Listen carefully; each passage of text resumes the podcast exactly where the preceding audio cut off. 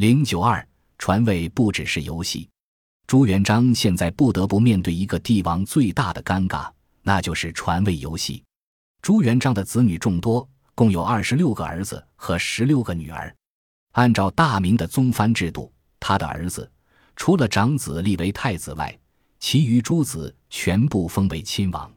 在朱元璋尚未称帝时，就要求诸子在战火的实践中接受洗礼。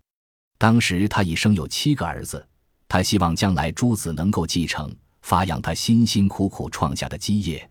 而不要做一个生于安逸、长于富贵的纨绔子弟。朱元璋在洪武二十八年定稿的《皇明祖训》中说：“他备尝艰苦，阅人既多，历史亦熟，所以能够随意操权，而后世生长深宫之主未安世故，故必须为他们留下一个好的制度，以免为奸臣所欺。”为此，他费了三十年心力，不断创制、完善这些制度，作为家法与祖制，要求后世绝对遵守，不许做一字之改易。吴元年十月二十二日，朱元璋让长子朱标、次子朱爽回亳州拜谒祖宗陵墓，顺便了解一下民间疾苦和自己创业时的艰难起步，要求他们因道途之险易，以知鞍马之勤劳，观小民之生业，以知衣食之艰难。察民情之好恶，以知风俗之美恶。朱元璋要求皇子们到祖宗陵墓去拜祭，并走进他的那些乡亲父老，从他们口中了解自己起兵渡江时的创业史，并让他们记在心里，知道他这个创业之君一路走来有多么不容易。洪武元年正月，在大明开国的当天，朱元璋就宣布了朱标作为未来皇位的接班人。朱元璋之所以这么做，自然有他的考虑。播下龙种，收获跳蚤，这样的情况在历史上并不鲜见。朱元璋早早的宣布立朱标为太子，为的是避免自家的骨血为争夺皇位而陷入混乱与残杀，从而实现权力的平稳交接。很多时候，皇位斗争中的主角一般都不是皇储或准皇储本人。而是后妃、宦官、外戚、权臣和所谓的亲随，当然最关键的还是皇帝。一个尚未成年的孩子能有多大能耐？别人不管是买进还是割肉卖出，哄抬还是打压，都不过是别人眼中的一只潜力股，甚至是一场赌局中的赌注。以一个人将来能不能当皇帝作为投资对象，这应该是世界上最大的赌博。也难怪吴稼祥先生说。如果限定继承皇位的必须是皇后生的长子嫡长子，那么其贤明的可能性很可能比赌博掷骰子时一次掷出六点都要难。可朱元璋不相信这个定律，他认为造成嫡长子成才率不高的根本原因不在制度，而在教育。为了巩固帝国的根本，朱元璋在培养太子方面可以说是煞费苦心。他专门在南京明皇宫里建了一个大本堂，收集天下古今图书典籍，招揽宋濂、刘基、李希廉等名儒学士作为太子的老师，并挑选德才兼备之士给太子朱标做伴读。洪武三年，十一岁的朱棣和兄弟们一起被封为王爵，二哥朱爽为秦王，三哥朱刚为晋王，朱棣为燕王，五弟朱肃为吴王。六弟朱桢为楚王，七弟朱父为齐王，八弟朱子为谭王，九弟朱启为赵王，十弟朱谭为鲁王。其后诸王都是在朱元璋的授意之下学习文武之道，为将来吩咐各自的藩国守卫大明江山做好前期准备工作。此外，他对几个皇子一视同仁，他们这时候所享受的待遇是一样的，并无不同。他们长大成人后，都被朱元璋封为亲王，并被陆续派到各自的藩国就藩。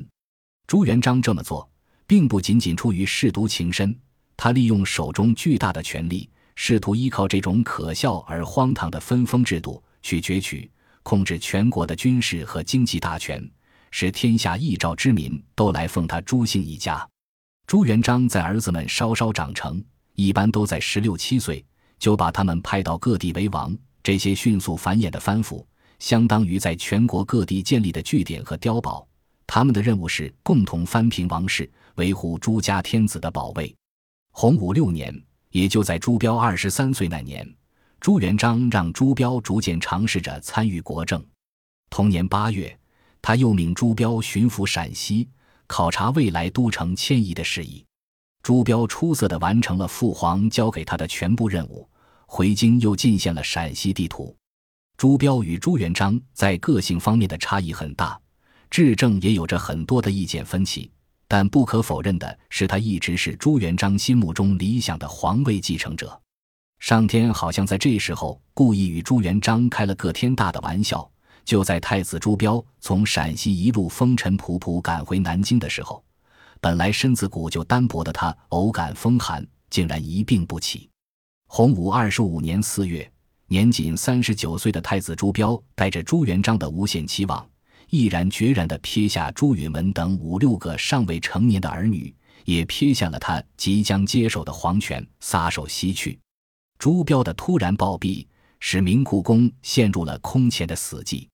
这对一心欲使大明帝国稳如磐石和长治久安的朱元璋来说，无疑是致命的一击，也彻底打乱了他在此之前的所有政治构想。朱元璋陷入巨大的悲痛之中，在短短的几天时间里，他的头发、胡须全都花白了。内心最大的悲痛不是老年丧子，而是朱元璋对大明王朝未来命运的深深忧虑。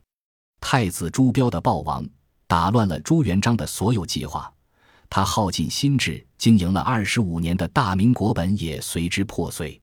对于一个年近七旬的老者来说，朱元璋越来越觉得自己力不从心，仿佛在一夜之间老去。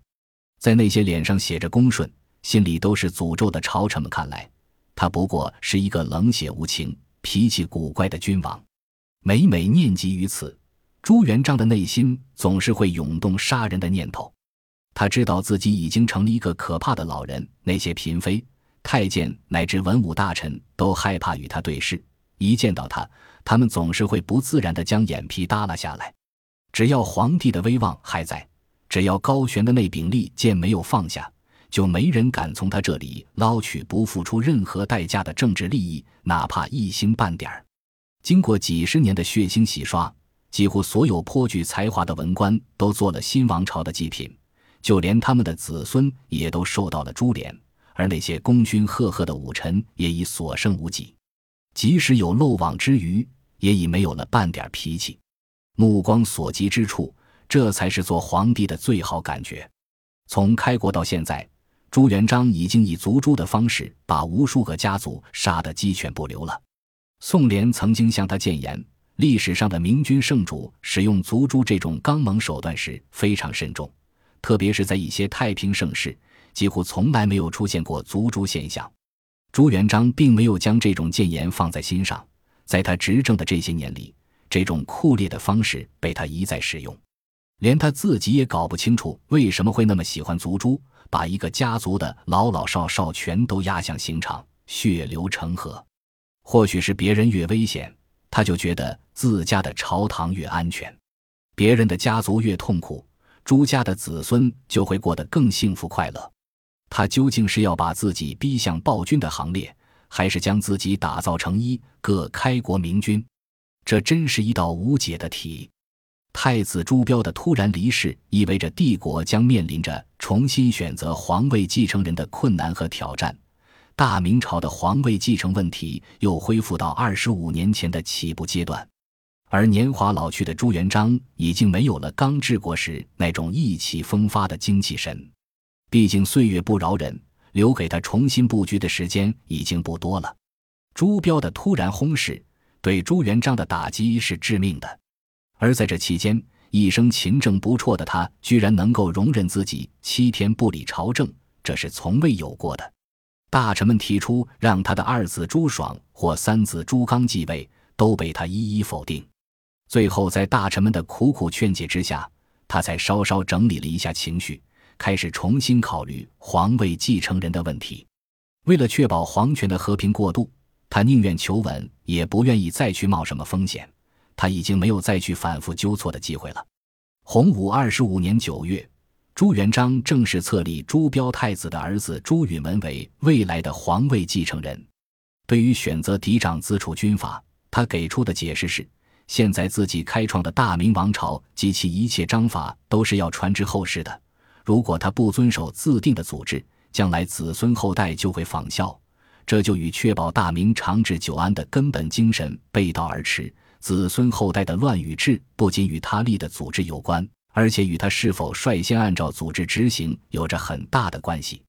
朱允文是朱元璋的孙子，也是太子朱标的第二个儿子。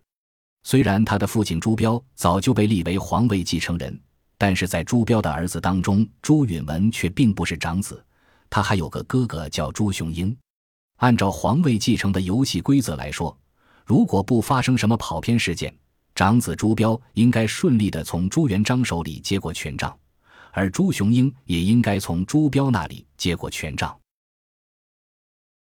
本集播放完毕，感谢您的收听。喜欢请订阅加关注，主页有更多精彩内容。